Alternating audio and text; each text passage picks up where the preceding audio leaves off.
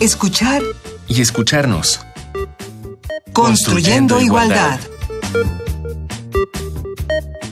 Están ustedes sintonizando escuchar y escucharnos. Estamos construyendo igualdad.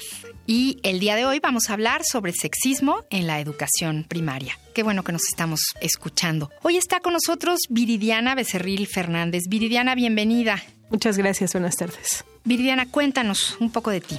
Bueno, pues yo actualmente estoy terminando el doctorado en la UNAM, doctorado en pedagogía. Estoy ya por concluirlo, este es mi último semestre, realizando una investigación sobre las posibilidades de las artes en proyectos feministas con infancias. Esta investigación la desarrollamos en una primaria en Iztapalapa, donde hicimos una propuesta pedagógica y bueno, lo que estoy haciendo es sistematizar y analizar un poco qué pasó en esta propuesta. Y bueno, soy parte también de una colectiva que se llama Artes en Resistencia, donde ya desde hace algunos años hemos trabajado diversos proyectos también desde esta articulación de infancias y feminismos. Lo último que realizamos fue una serie radiofónica justamente que se llama Ni príncipes ni princesas con Radio UAM y bueno, lo que buscamos ahí fue recuperar distintas narrativas, cuentos que rompen de alguna manera los estereotipos de género y hicimos algunos sondeos también para ver de qué manera el tema que abordaba el cuento es que se aterrizaba las experiencias de los niños y de las niñas y pues hicimos dramatización de estas historias. Y es lo que pueden encontrar en línea si habla series Ni Príncipes ni Princesas. La buscaremos. Muchísimas gracias, Viridiana. Gracias. ¿Y cómo están viviendo las niñas y los niños sus identidades en la educación primaria? Es de lo que vamos a hablar hoy. ¿Y qué te parece si escuchamos justamente a un niño y a una niña que nos cuenten qué ha pasado en su vida en la escuela primaria? Muy bien.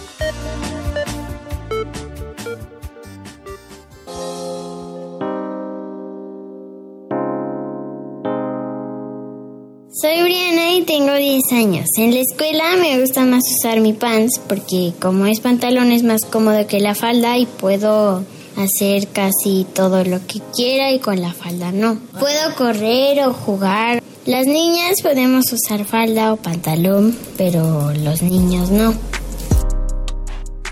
Soy Olin, tengo 7 años y desde pequeño tengo el cabello largo. Cuando iba a entrar al kinder me dijeron que me cortara el cabello y me sentí muy triste porque no era la decisión de ellos, sino era mi decisión. Pero ahora que estoy en la primera Alfonso Caso Andrade, me sentí mucho mejor porque es donde sí respetaron mi decisión. Voy en tercer año de primaria y algunas amigas de mi salón me preguntan que por qué llevo más pants que falda. Yo les contesto que porque me siento más cómoda y me gusta más.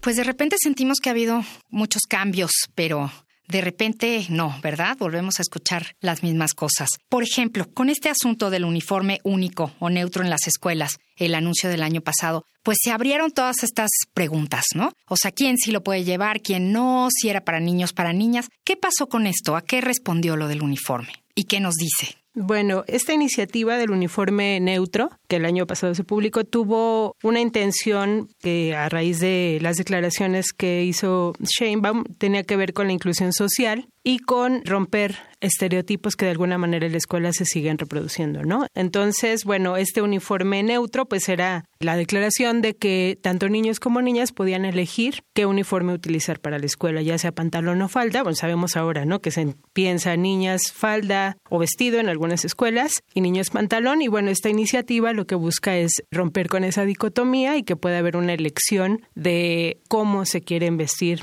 tanto niños como niñas al respecto. ¿no? Y hubo mucha discusión en medios y al final se terminó diciendo, no, no, no, niños pantalón, pero no era así, o sea, era de verdad abierto a la elección de cada niño o niña. Sí, lo que pasó fue que, bueno, de repente la noticia sale y se empiezan a hacer múltiples interpretaciones y lecturas de esto, entonces a mí lo que me llega es, ahora los niños pueden usar falda en la escuela. ¿no? Entonces vemos como de una iniciativa que se nombra incluso de otra manera, se hace ese recorte y entonces se centra la crítica en que cómo los niños van a ir con falda, todo el mundo se va a burlar de ellos. Es muy curioso que en las niñas esté de alguna manera avalado o permitido, ¿no? Que puedan usar falda, short, pantalón, y en los niños no. todavía, yo pienso, mi punto de vista es que se debe mucho también a todo el trabajo que se ha hecho desde el movimiento feminista, también para esta entrada a las mujeres en diferentes espacios y romper con estos estereotipos. En el caso de los niños, todavía hay mucho trabajo por hacer porque lo femenino, lo que se asocia a lo femenino, sigue viéndose de una manera despectiva.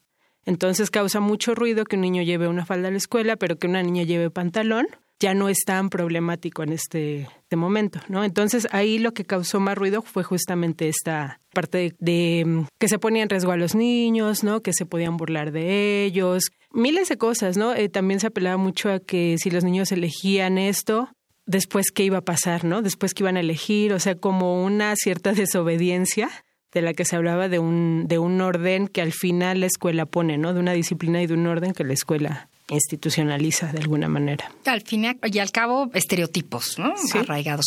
Pero ¿y cómo, cómo lo viven los niños y las niñas, tú que has tenido esa cercanía con ellos? ¿Cómo están viviendo ahora? Pues mira, hay una noción muy interesante que es la reproducción interpretativa, que justo refiere a que los niños y las niñas no piensan como los adultos, pero tampoco están en una burbuja ni totalmente alejados de todos estos discursos y estos estereotipos, ¿no? Sino que hacen justo una reproducción interpretativa porque retoman, pero hacen una lectura propia de su edad, de su, contexto, etcétera. Entonces, lo que yo me pude percatar en las escuelas donde yo he colaborado es eso, ¿no? Que hay una serie de contradicciones, de rupturas, de reproducciones que son parte de la misma conformación de la identidad de estos niños y niñas y que sí en efecto lo femenino sigue siendo muy despectivo. Las burlas constantes en los salones de clases tienen que ver con si un niño no hace esto, no es mariquita, eh, etcétera, una serie de palabras para nombrar cuando no es masculino, cuando no se comporta con esta masculinidad. Y en las niñas sí hay también una crítica, pero es menor.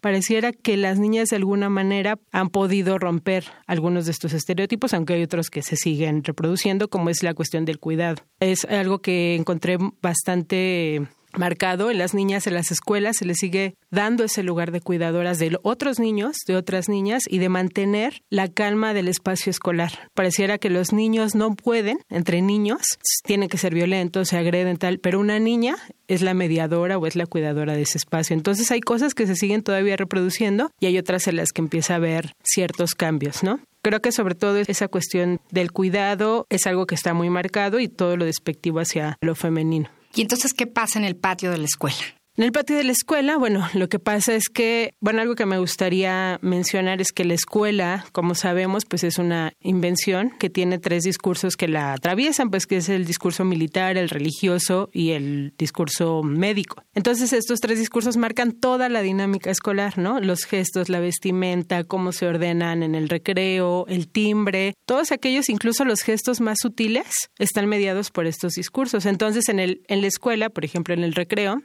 hay esta división, ¿no? De repente. Hay varias investigaciones que dice cómo se apropian del espacio niños y niñas, ¿no? Los niños que juegan a fútbol o cuestiones de movimiento. Entonces, abarcan todo el espacio, ¿no? Y las niñas, más la charla, estar en un espacio concreto, pero eso es dinámico, ¿no? No es así. Cuando tú vas a la escuela te das cuenta que las niñas también quieren jugar fútbol y que juegan fútbol, pero que sigue habiendo un límite. En la escuela en la que yo estuve, en Virgilio Uribe, en Iztapalapa, al final, una serie de denuncias, al final del proyecto que nosotros hicimos, fue de las niñas de justo, es que también queremos jugar esto y nunca nos dan espacio en el recreo. Y entonces había, si esa pues esa denuncia y esa exigencia, y marcaban justamente a los niños que no les permitían, ¿no? La otra vez me dijo que no porque era niña, porque traía falda, etcétera. Entonces creo que es, Lo están hablando. muy dinámico, es contradictorio, sí, es paradójico, ¿no? En este momento, como hay muchas cuestiones pues que se están transformando, pero que no por eso dejan de, de reproducir otras bastante fuertes. Pues tenemos una recomendación musical que va de la mano con nuestro tema. La canción es de Sor Juana Inés de la Cruz y está a cargo de Cuentrova. Cuentrova es un grupo que hace música infantil incluyente que abre el panorama a los niños. Esta canción quiero comentarles que fue grabada en un programa en vivo de Hocus Pocus. Es un programa para niños y niñas que pasa aquí en Radio Nam los sábados a las 10 de la mañana. Si no lo han escuchado, se los recomendamos muchísimo. Pues vamos a ver qué nos dice Cuentrova.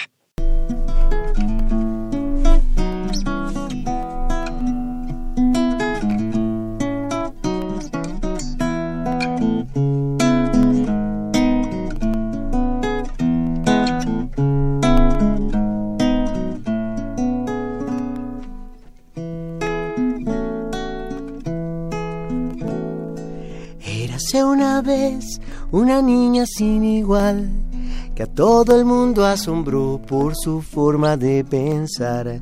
Su mente era una cometa girando por las alturas, siempre buscando respuesta cuando aparecía la duda. Juanita tenía por nombre esta niña concienzuda. Pero por aquellos días había gente que pensaba que correspondía a las niñas permanecer calladas. Hablar es asunto de hombres.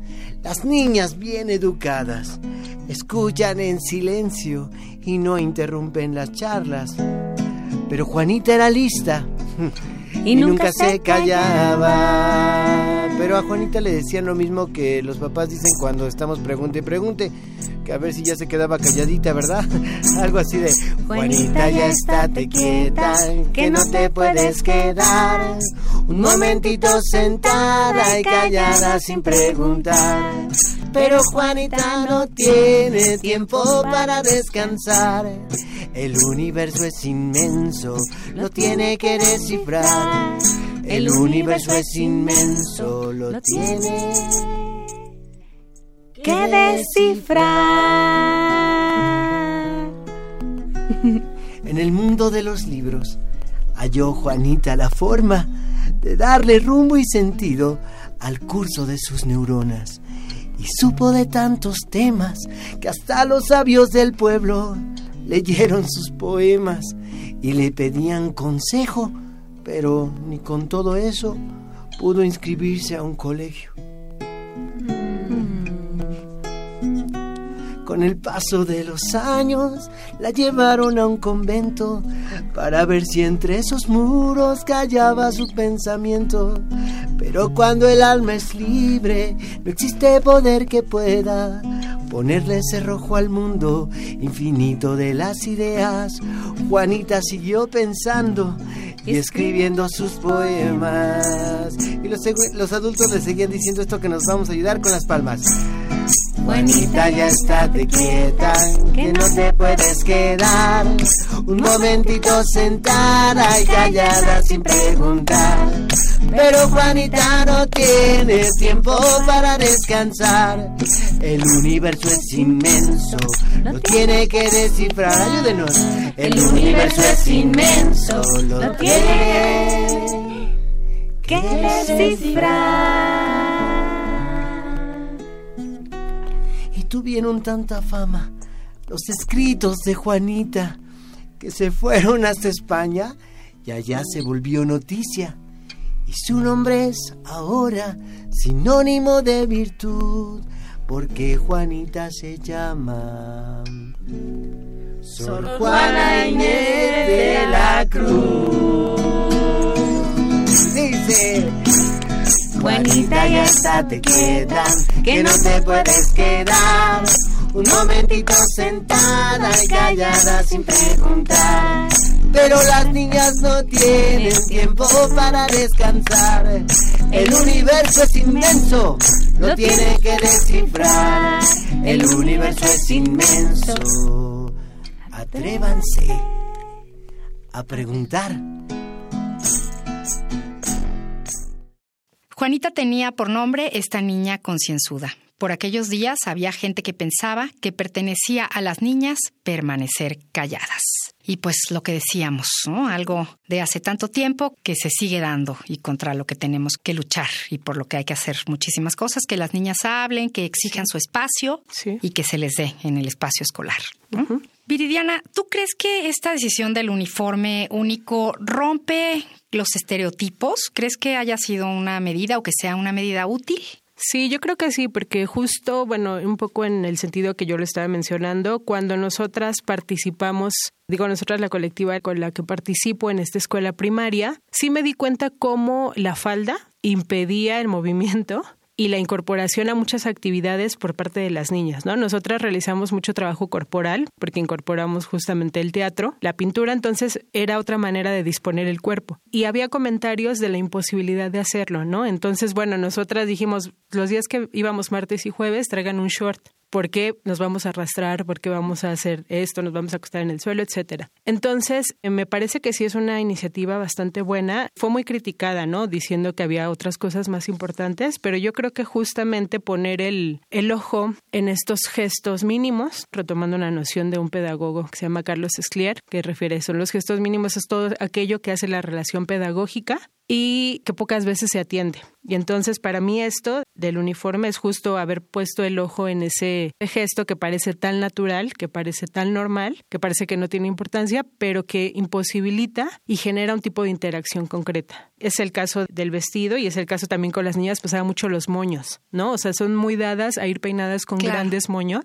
Que les estorban. Les estorbaba, de repente era es que me atoro, es que no puedo correr, es que entonces también muchas se quedaban sentadas porque no podían, porque al hacerlo se despeinaban y si se despeinaba la regañaban. Entonces, sí genera una interacción diferente el modificar este elemento. Y hay otras medidas que se han implementado para ello, porque siento yo que, bueno, dejar esto al criterio de maestros y maestras o a cada escuela, pues es riesgoso, ¿no? Para los derechos de niñas y niños. ¿Qué más está haciendo? Pues mira, creo que el hecho de que se haya generado esta iniciativa implica un trabajo de fondo también en cómo se piensa la cuestión del género y la diferencia en las escuelas, ¿no? No solo es incorporar un elemento sin modificar la base de estas instituciones escolares. Entonces, bueno, ahora se habla mucho también del trabajo emocional en las escuelas, que apenas se está incorporando y que casi es un experimento, pero son como propuestas que van acompañando estas transformaciones, ¿no? O sea, el incorporar el cuerpo de otra manera en la escuela, que no es en la silla, ¿no? El orden que sabemos comúnmente que se da en la escuela, las artes,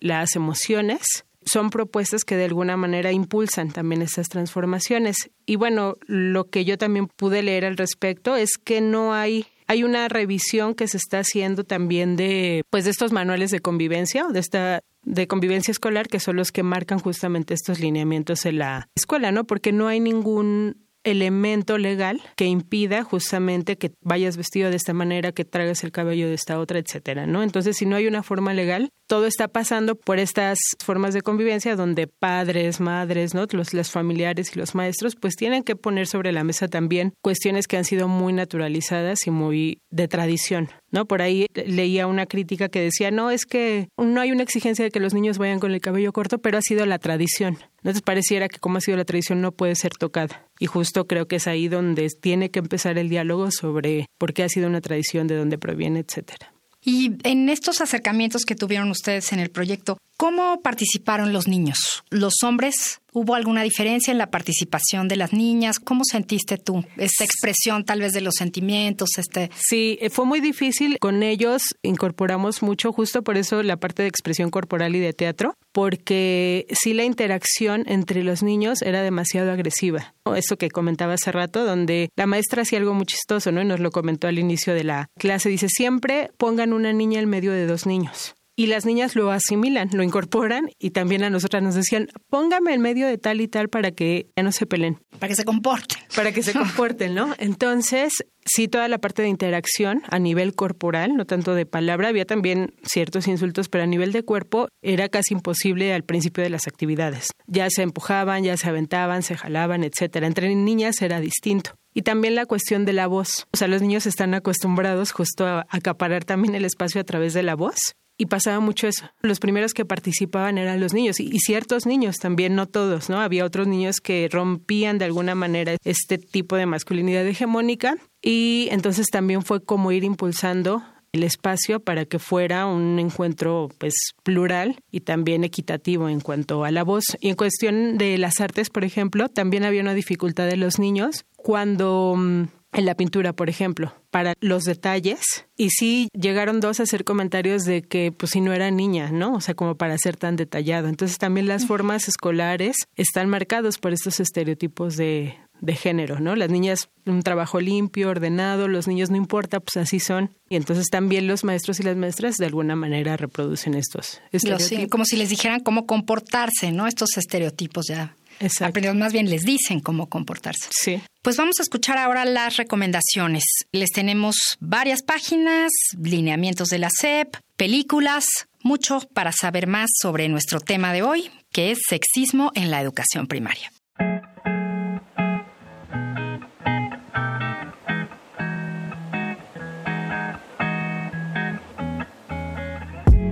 La escuela es un espacio donde se configura y reconfigura el desarrollo de las niñas, niños y adolescentes, no solo a nivel de aprendizaje o conocimiento, sino también como experiencia social. Este debe ser un lugar libre de violencia y discriminación. Por eso en junio de 2019, el gobierno de la Ciudad de México y el secretario de Educación Pública Federal promovieron el uniforme neutro en las escuelas primarias, con el objetivo de impulsar la equidad de género en los menores. Para conocer más de esta ley, te sugerimos buscar en la red los textos. CEP, Lineamientos para el uso de uniforme neutro en las escuelas públicas de la Ciudad de México y Equidad en la escuela primaria mexicana, una visión desde la perspectiva de género, disponibles en PDF. Desmitifiquemos el uso de las prendas por género. Te recomendamos las películas Quiero ser como Beckham, un film de 2002 dirigido por Gurinder Chadha, que narra la historia de Jess, una chica que sueña con ser como el futbolista David Beckham y tendrá que luchar contra el deseo de sus padres de un matrimonio arreglado. En los Estados Unidos de los años 50, la segregación racial limitaba a las personas de color dedicarse a su pasión. Sin embargo, hubo un grupo de mujeres que desafiaron esas leyes, trabajando en la NASA y utilizando su mente matemática para crear los cálculos necesarios que ayudarían al hombre a conquistar el espacio. No te pierdas Figuras Ocultas, una película de 2016 escrita por Alison Schroeder y Theodore Melfi.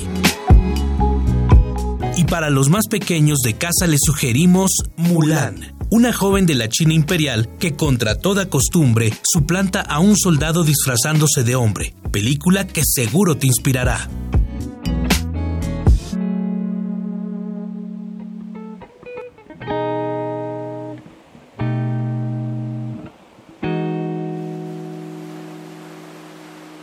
Pues yo quiero regresar un poquito a algo que ya se mencionó, tanto en el testimonio del niño del inicio como tú en el bloque anterior. ¿Qué sucede con el cabello? Porque creo que ya nos lo comentaste en cuanto a las niñas y el peinado, ¿no?